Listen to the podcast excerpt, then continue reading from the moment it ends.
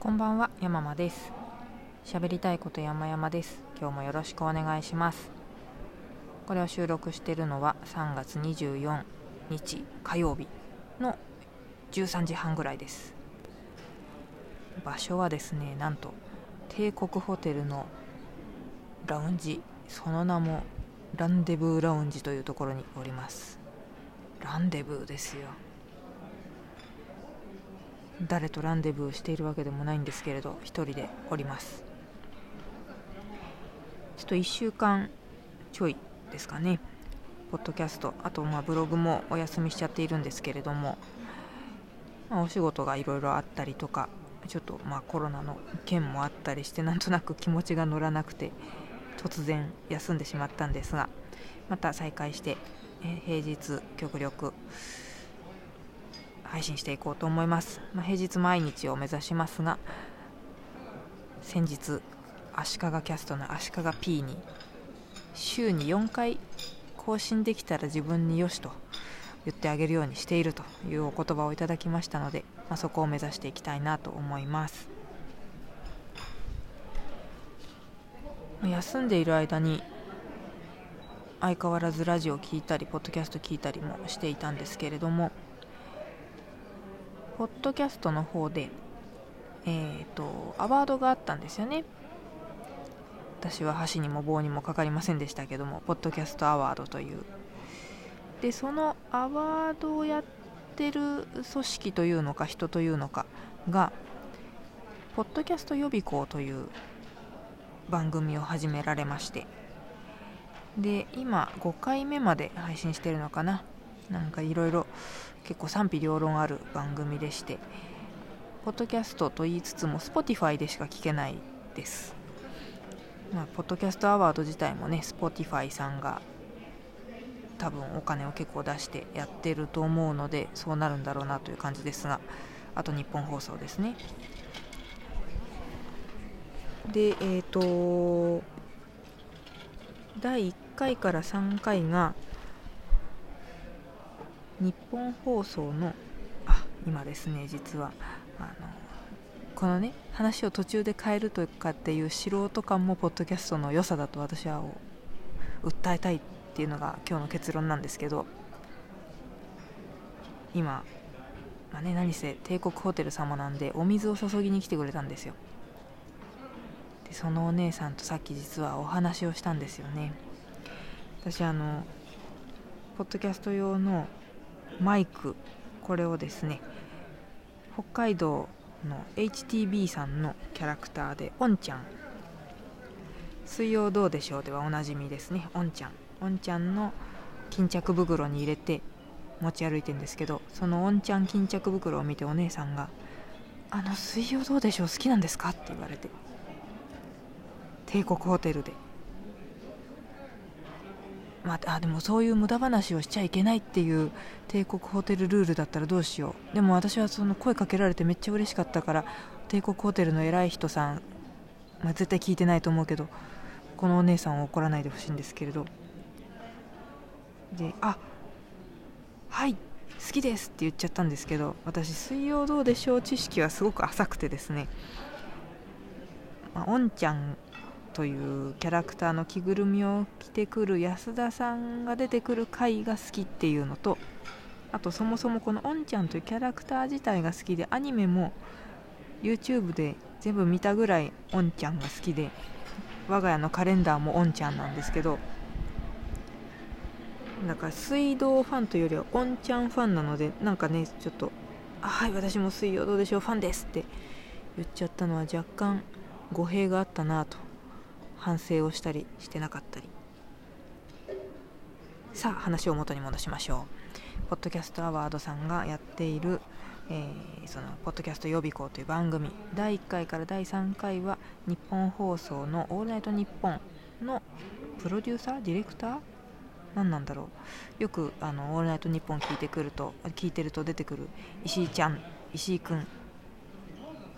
ですね。石井さんです。石井さんがゲストにいらして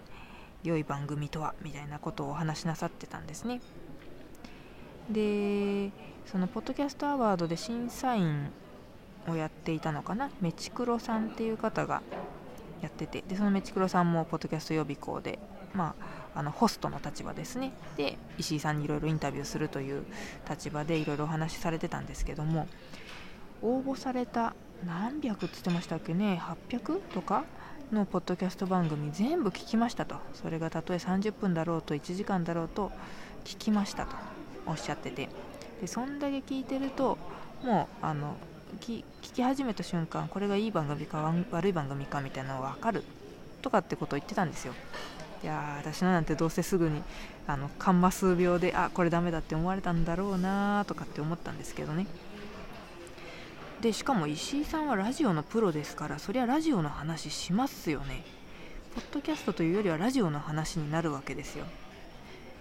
でもねポッドキャスターの多くの人は結構ラジオへの憧れの気持ちを持ってやってる人も多いと思うのでそしかもそんなね今を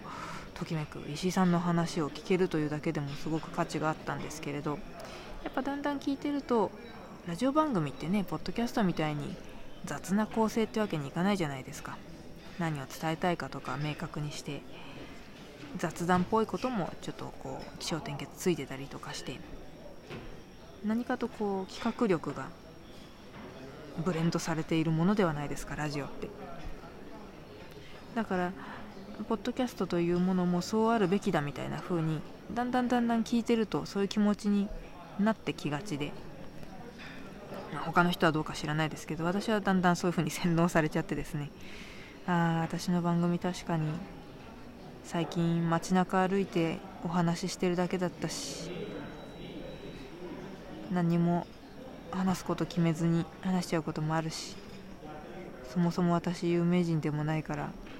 私なんかのぼやきを聞いて喜ぶ人ってそんないないだろうしとかいろいろ考えちゃって。ああこのお休み期間中にポッドキャストの方針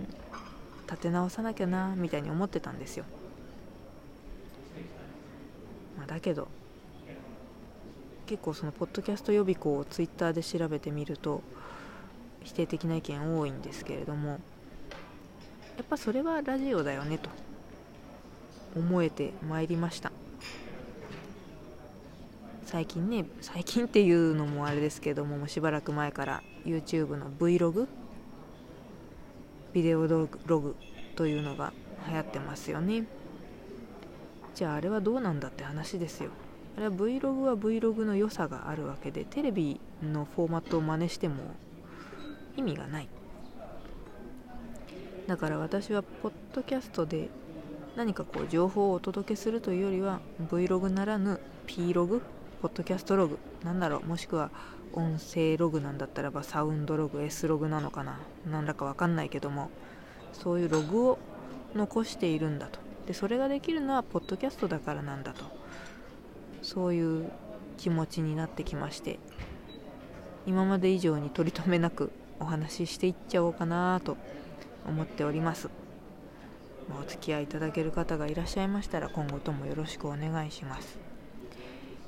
えコメントもどんどん今後読んでいきたいなと思っております。えーちょっとしばらくコメントのご紹介ができていなかったんですけれどもちょっとご紹介しますね。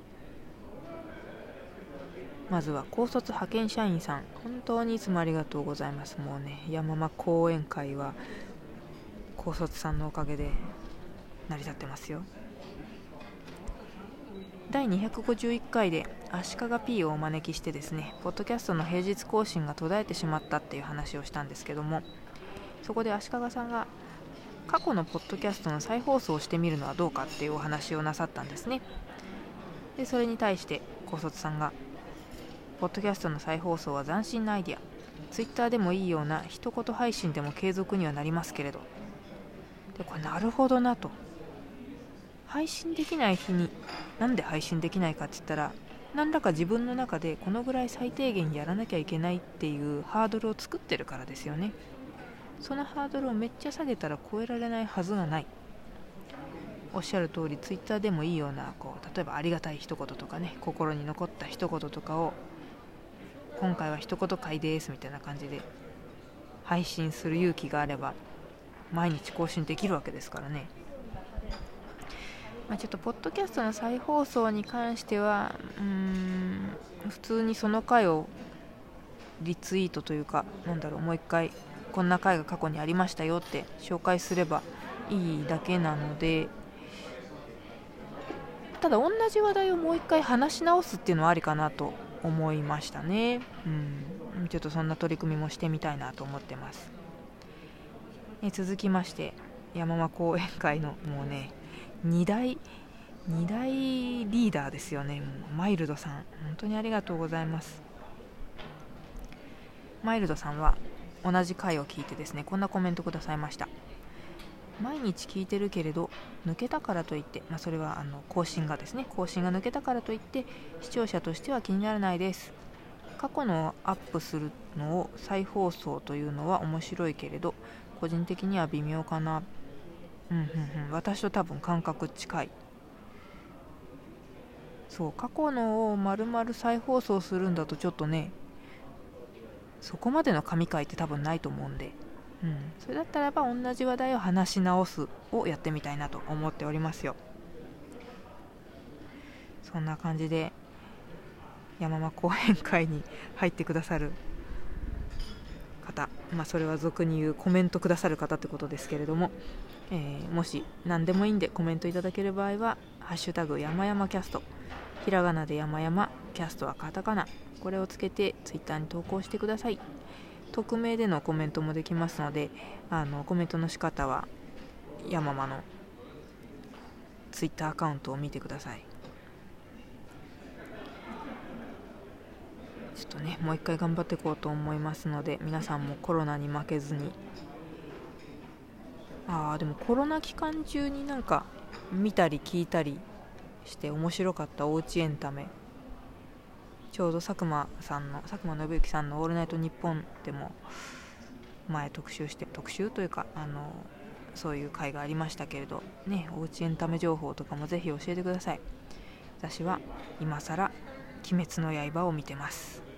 もう。ね善逸最高ですねちょっとこれはまた別の回で話します。ということで、えー、再会のご挨拶コメントのお礼などでした。帝国ホテルはとてもいいところです。では